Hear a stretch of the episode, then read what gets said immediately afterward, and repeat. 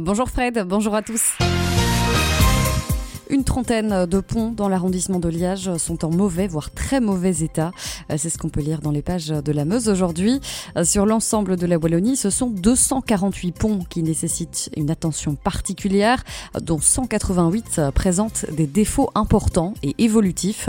La députée wallonne Caroline Cassard a alerté sur cette situation préoccupante et s'inquiète du manque de travaux programmés pour certains ouvrages qui risquent de passer de la catégorie B à la catégorie A sans intervention. Des ponts très fréquentés, notamment sur l'autoroute E25, sont concernés et certains nécessitent des réparations majeures. Réaction positive, mais aussi des questions sur les futures lignes de Busway à Liège. Après la première réunion d'information publique du 22 juin sur les projets de quatre lignes de Busway en région liégeoise, les citoyens et associations avaient jusqu'au 7 juillet pour envoyer leurs remarques.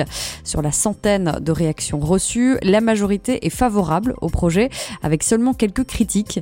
Les questions portaient principalement sur les changements à venir dans la circulation, les tracés précis des lignes, les impacts sur la circulation et l'emplacement des arrêts. Certaines personnes ont également proposé des tracés alternatifs, tandis que d'autres ont souhaité prolonger les lignes existantes. Le bureau d'études rédigera une étude d'incidence en réponse à toutes les remarques. La région liégeoise connaît cet été une prolifération d'insectes nuisibles avec notamment une avance remarquable des fourmis ailées qui cherchent à créer de nouvelles colonies. Les mythes alimentaires et textiles sont également en plein essor, profitant des conditions météorologiques favorables de l'hiver doux et du printemps chaud. Les moustiques, en revanche, sont en retard cette année en raison du manque d'humidité dans les villes, mais devraient bientôt faire leur apparition avec euh, les pluies récentes.